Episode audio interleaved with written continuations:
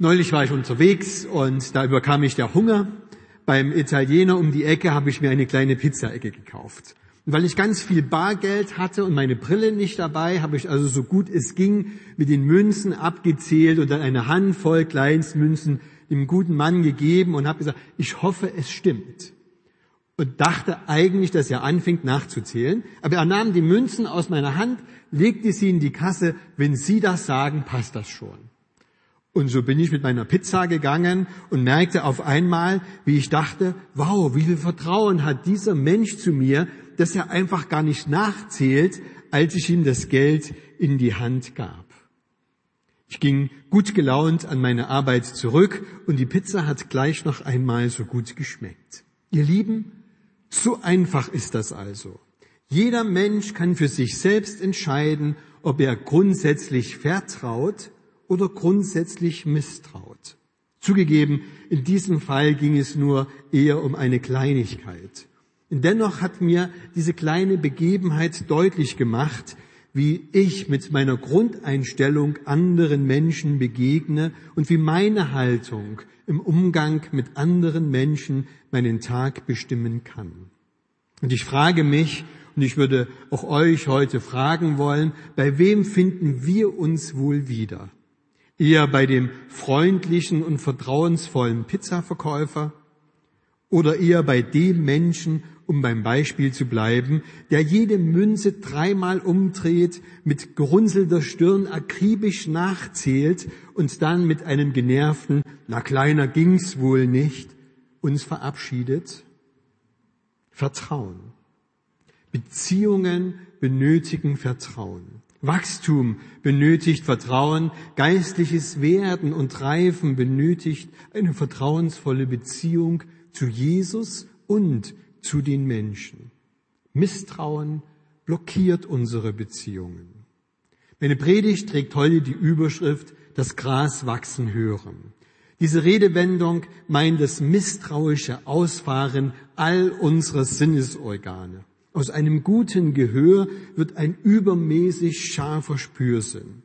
Wer das Gras wachsen hört, der richtet all seine Antennen ganz fein in alle Richtungen aus und glaubt aus den kleinsten Dingen heraus Schlussfolgern zu können, was gleich passieren könnte.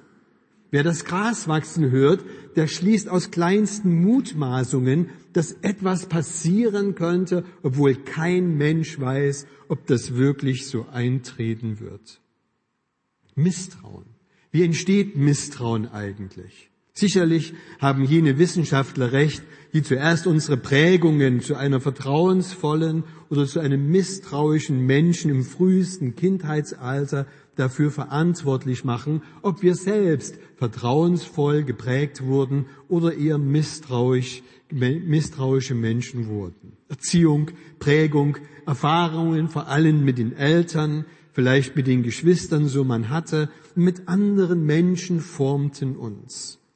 In unseren ersten Lebensjahren waren wir alle ja noch arglos. Man könnte sagen naiv und doch wurden wir von verschiedensten Faktoren und Einflüssen geprägt. Unsere kindliche Vertrauensseligkeit führte irgendwann dazu, dass auch bittere Erfahrungen zu unserem Leben gehörten und uns prägten. Unser Misstrauen wurde geweckt, weil wir merkten, es lauern doch Gefahren auch dort, wo wir gar keine vermutet hätten. Misstrauen. Wie leben wir heute als Erwachsene mit unserem Vertrauen und mit unserem Misstrauen? Leben wir als Menschen, die sagen, stimmt schon, wenn Sie das sagen, ich zähle jetzt nicht nach, ich vertraue darauf, dass Sie mich nicht betrügen? Oder leben wir als Menschen, die ständig hinter jedem Cent die Gefahr wittern, die sich abkapseln, die Angst haben, dass irgendetwas Schlimmes, von dem man gar nicht weiß, was es sein soll, doch passieren könnte? Lieben, Vertrauen ermöglicht, was man erhofft. Misstrauen begünstigt, was man befürchtet. Vertrauen ermöglicht, was man erhofft. Misstrauen begünstigt, was man befürchtet.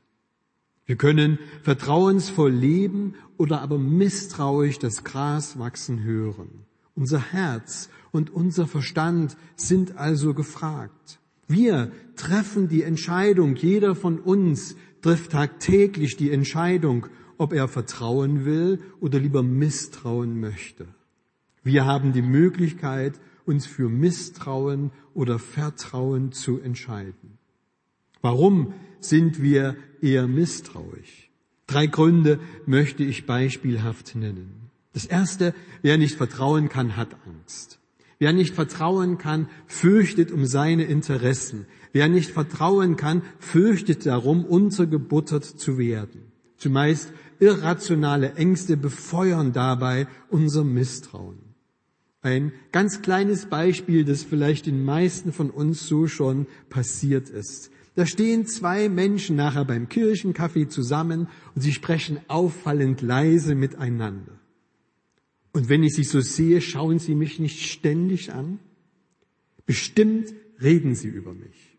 Und ich weiß auch schon, worüber sie reden werden, dass ich wieder mal viel zu kurze und zu wenige Haare habe. Und habe ich neulich nicht erst gehört, dass einer von denen sagte, dass Männer mit wenigen Haaren besser nicht Pastoren sein sollten? Und schon steigt eine irrationale Angst in mir auf und lässt mich diesen beiden Menschen, worüber immer die auch geredet haben mögen, misstrauisch werden. Ich weiß, ein haarsträubendes Beispiel. Aber es macht deutlich, wie irrational in uns Ängste aufsteigen und uns zu misstrauischen Menschen werden lassen. Wir stehen uns dann selbst im Weg, sind voreingenommen, nicht mehr offen für die Begegnung mit anderen Menschen. Wir sind gar nicht in der Lage, korrigierende oder gar wirklich notwendige Gedankengänge anzunehmen und zu verinnerlichen. Und zwar deshalb nicht, weil sie für uns von Nachteil sein könnten, sondern weil sie schlichtweg unseren Ängsten entgegenstehen. Wo die Angst in den Eingeweiden wohnt, formulierte Schulz von Thun, hat die Vernunft keinen Zutritt. Wer Angst hat, wer um seine Interessen fürchtet, wird sich für das Misstrauen als eine Grundhaltung im Leben entscheiden. Ein zweites. Wer nicht vertrauen kann, sieht Anzeichen für Spekulationen, wo es gar keinen Grund für diese gibt. Das Gras wachsen hören. Der österreichische Psychologe Paul Watzlawick schreibt in seinem Buch Anleitung zum Unglücklichsein folgende kleine Geschichte. Ein Mann will ein Bild aufhängen. Einen Nagel hat er, aber einen Hammer nicht. Der Nachbar, der hat einen Hammer. Also beschließt unser Mann hinüberzugehen und ihn auszuborgen. Doch da kommt ihn ein Zweifel. Was, wenn der Nachbar mir den Hammer gar nicht leihen will? Gestern schon grüßte er nur flüchtig. Vielleicht war er in Eile, aber vielleicht war die Eile ja auch nur vorgeschützt. Hat er etwas gegen ihn? Und was? Er hat ihm doch nichts getan, dieser Mann, der nur den Hammer ausborgen will. Bildet er sich da etwas ein? Wenn jemand von ihm, dem Mann mit dem Bild, ein Werkzeug beugen wollte, er gebe es ihm sofort. Und warum sein Nachbar eigentlich nicht? Wie kann man einem Mitmenschen einen so einfachen Gefallen ausschlagen? Leute wie der Kerl vergiften einem das Leben. Und dann bildet sich der Nachbar noch ein, auf ihn angewiesen zu sein, bloß weil er einen Hammer hat. Jetzt reicht's ihm aber wirklich. Und so stürmt er hinüber, läutet und als der Nachbar öffnet, bevor er noch Guten Morgen sagen kann, schreit unser Mann ihn an, Sie können Ihren Hammer behalten, Sie Rüpel. Das Gras wachsen hören. Beobachtungen interpretieren, anderen Menschen etwas unterstellen. Wer nicht vertrauen mag, spekuliert und wird Opfer seiner eigenen Szenarien. Ein drittes Beispiel. Wer nicht vertrauen kann, misstraut sich selbst. Vielleicht ist das einer der häufigsten Gründe, die uns so oft misstrauisch sein lassen. Wir misstrauen uns selbst. Wir kennen uns ja, entdecken die wenig guten Seiten unserer Persönlichkeit. Wir wissen, wie wir über andere denken und wie wir gelegentlich über andere auch reden. Und wenn ich das schon tue, wenn ich schon so zu anderen bin, sollten dann die anderen nicht auch so zu mir sein? Ich misstraue mir, weil ich mich kenne. Ich misstraue mir, weil ich all die Abgründe in mir sehe und weil ich glaube, dass es in den anderen Menschen doch nicht anders ist. Und weil ich mir misstraue, misstraue ich auch anderen. Und dazu kommt die Erfahrung, dass wenn ich schon einmal vertrauensvoll bin, ich prompt ausgenutzt werde, prompt in der Gefahr stehe, verletzt zu werden. Wer vertraut, begibt sich also immer auch in das Risiko, enttäuscht zu werden. Wer nicht vertrauen kann, hat Schwierigkeiten, auch von sich selbst etwas preiszugeben. Und so können wir oft über alles reden, aber nicht über unsere Gefühle, unsere Verletzungen und Enttäuschungen. Deswegen sind wir misstrauisch und manchmal sogar einsam und leben zurückgezogen in unserer eigenen Welt. Wie kommen wir aus diesem Kreislauf heraus? Paulus schreibt, er schreibt ganz viel im Epheserbrief, aber einige wenige Sätze, die sehr gut aufgreifen, wenn es um Vertrauen und Leben in der Gemeinde und in Beziehungen geht. Ich lese aus Epheser 4 einige Verse. Wir wollen uns, schreibt Paulus da, von der Liebe geleitet an die Wahrheit halten und in allem wachsen, bis wir ihn erreicht haben. Er, Christus, ist das Haupt. Durch ihn wird der ganze Leib zusammengefügt und gefestigt in jedem einzelnen Gelenk. Jedes trägt mit der Kraft, die ihm zugemessen ist. So wächst der Leib und wird in Liebe aufgebaut. Paulus schreibt in diesen wenigen Sätzen eine ganz große Bewegung. Einmal von unten, von uns, von der Gemeinde, hoch zu Christus, dem Haupt, und wieder nach unten zu uns, die wir in der Gemeinde sind. Er fängt unten an, wir, damit sind wir alle gemeint, wollen uns, ebenfalls wir alle, von der Liebe geleitet, an die Wahrheit halten und in allem wachsen, bis wir ihn erreicht haben. Jetzt sind wir bei Christus. Er ist das Haupt. Durch ihn, das Haupt, wird der ganze Leib zusammengefügt und gefestigt in jedem einzelnen Gelenk. Jedes Gelenk trägt mit der Kraft, die ihm zugemessen ist. So wächst der Leib und wird im Liebe aufgebaut.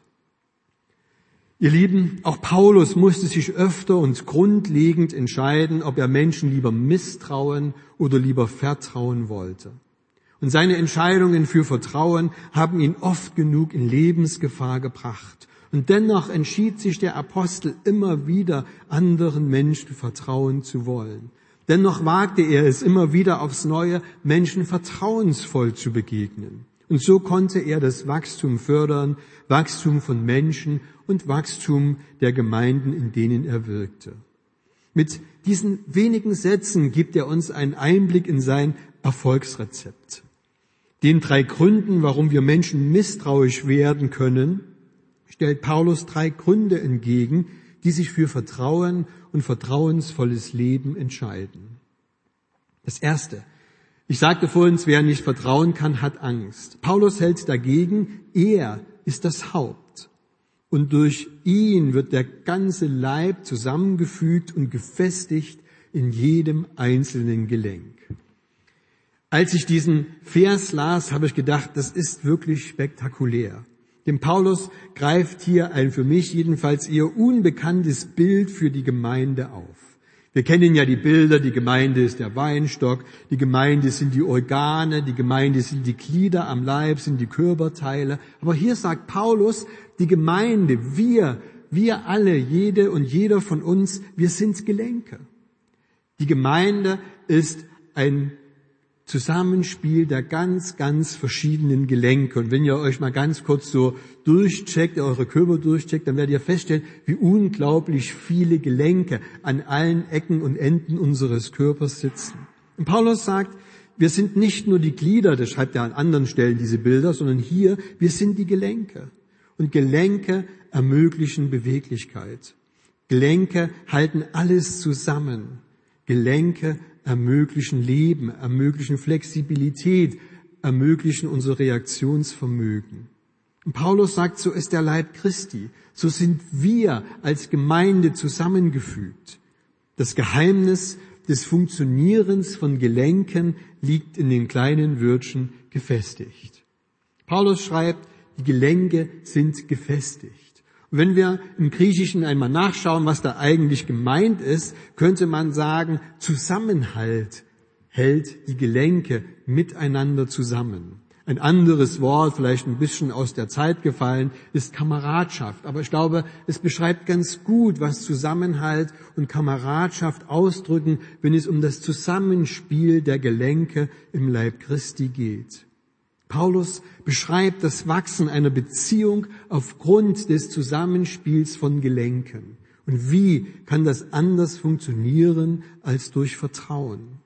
Vertrauen ist die Basis dessen, dass Beziehungen funktionieren, dass die Gelenke zusammenspielen, die Muskel zwischen den Gelenken, die uns bewegen. Jesus Christus ermöglicht dies, weil er das Haupt ist. Und Jesus festigt unsere Gelenke. Er traut es uns zu, dir und mir, dass wir miteinander Gelenke sind, die einander zuspielen, die miteinander in Bewegung sind. Wir dürfen darauf vertrauen, dass unsere Gelenke tragfähig sind, denn genau so hat Christus Gemeinde konstruiert. Durch ihn, Christus, wird der ganze Leib zusammengefügt und gefestigt in jedem einzelnen Gelenk. Wir entscheiden dabei, wie wir leben wollen. Möchte ich vertrauen, meiner Schwester, meinem Bruder vertrauen, oder möchte ich doch lieber misstrauisch bleiben? Vertrauen ermöglicht, was man erhofft. Misstrauen begünstigt, was man befürchtet. Das zweite, wer nicht vertrauen kann, sagte ich, der lebt von Spekulationen. Paulus schreibt, wir wollen uns von der Liebe geleitet an die Wahrheit halten und in allem wachsen. Im Griechischen hat der Begriff, der in den meisten Übersetzungen mit Wahrheit übersetzt wird, die Bedeutung nicht mehr verheimlichen. Nicht mehr verheimlichen.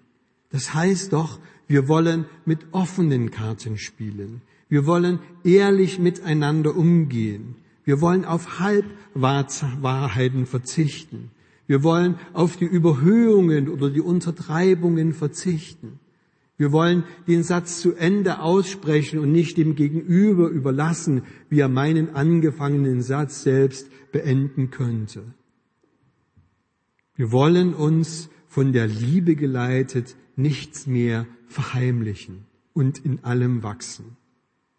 Wir dürfen unsere offenen Worte aus offenen Gedanken heraus formulieren, denn das fördert das Vertrauen. Paulus ermutigt uns also, uns von der Liebe Gottes und von der Liebe zueinander leiten zu lassen. Konkret darin, dass wir miteinander sprechen und dass wir uns offen begegnen. Offene und freundliche Würde, Worte fördern das Vertrauen. Halbwahrheiten aber begünstigen Heimlichkeiten. Es gilt, Vertrauen ermöglicht, was man erhofft. Misstrauen begünstigt, was man befürchtet. Schließlich, wer nicht vertrauen kann, misstraut sich selbst. Da steckt meine eigene Erfahrung dahinter, dass ich so misstrauisch bin, weil mir so oft mit Misstrauen begegnet wurde. Paulus schreibt, jedes Glied, jedes Gelenk trägt mit der Kraft, die ihm zugemessen ist. So wächst der Leib und wird in Liebe aufgebaut. Wir haben ganz unterschiedliche Gelenke an unserem Körper und die sind ganz unterschiedlich aufgebaut, weil sie ganz verschiedene Lasten und Bewegungsabläufe tragen müssen. Und so ist es auch in unserer Gemeinde. Paulus sagt, jedes Gelenk trägt mit der Kraft, die ihm, dem Gelenk, zugemessen ist. So wächst der Leib und wird in Liebe aufgebaut. Keiner muss alles stemmen. Keiner muss so sein wie der andere und keiner muss so sein, wie ein anderer es gerne hätte. Keiner muss sich in Schablonen einfügen und niemand muss sich in Schubladen pressen lassen. Nein, jedes Glied, jedes Gelenk trägt mit der ihm zubestimmten Kraft. Paulus sagt damit doch auch, hört auf, euch selbst zu misstrauen. Hört auf, zu, euch zu vergleichen mit den anderen, deren Gelenke so groß und mächtig und so stark scheinen. Hört auf, euch selbst zu misstrauen, ob ihr es denn tragen und schaffen könntet, mit der kleinen Kraft des kleinen Gelenkes. Hört auf, euch selbst zu misstrauen. Ihr macht es damit doch nicht besser, sondern doch eher nur schlechter. Tut doch nicht so, als hätte keiner von uns eine Schwachstelle, als hätte keiner von uns seine eigenen Fehler. Paulus legt uns ans Herz, gesteht einander eure Schwächen, eure Fehler, erzählt von euren Ängsten und Befürchtungen, teilt eure Sorgen einander mit, denn jeder von euch trägt doch mit der Kraft mit, die ihm zubestimmt und zugemessen ist. Und in solchen Miteinander wächst die Gemeinde. Der Schlüssel zu solchem Vertrauen, sagt Paulus, ist die Liebe. Zuerst die Liebe, mit der Christus mich liebt. Aber diese Liebe kann weitergehen zu den Menschen, mit denen wir zusammen leben, darf sich weitersetzen in der Liebe zu den Mitmenschen, zu der Schwester, zu dem Bruder. Und ja, Jesus liebt mich so, wie ich bin, mit meinen Fehlern und Schwächen, mit meinen Ängsten und Befürchtungen, mit meinen manchmal selbst quälerischen Zweifeln und bestimmt auch mit den vielen Macken, die ich habe und von denen ich viel mehr weiß, als ihr wisst.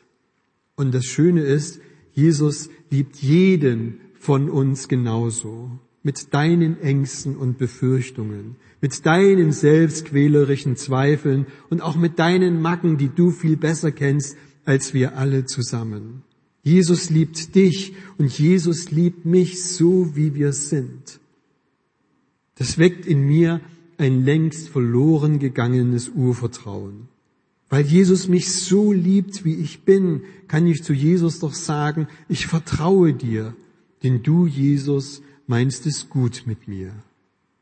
Und vielleicht, vielleicht dürfen wir es dann ganz neu wagen, dieses Vertrauen auch anderen Menschen wieder zu begegnen, aus diesem Vertrauen heraus wieder anderen Menschen zu begegnen.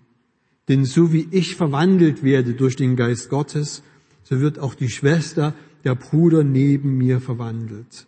Und aus dieser Verwandlung heraus geschieht Wachstum. vielleicht wagen wir es ganz neu zu sagen, ich vertraue dir, denn du wirst es gut mit mir meinen. So wie der Pizzaverkäufer mir vertraute, dass ich ihm alles Geld gebe, was die Pizza gekostete und ihn nicht betrüge. Ich vertraue dir, denn auch du wirst es gut mit mir meinen, weil Christus es mit uns beiden gut meint. Weil Jesus uns vertraut, weil er uns liebt, weil er uns wirklich uneingeschränkt gut mit uns meint. Wir entscheiden. Misstrauen begünstigt, was man befürchtet. Vertrauen ermöglicht, was man hofft. Unser Herr segne uns und schenke uns Vertrauen und stärke unser Vertrauen. Amen. Zum Segen steht doch bitte auf.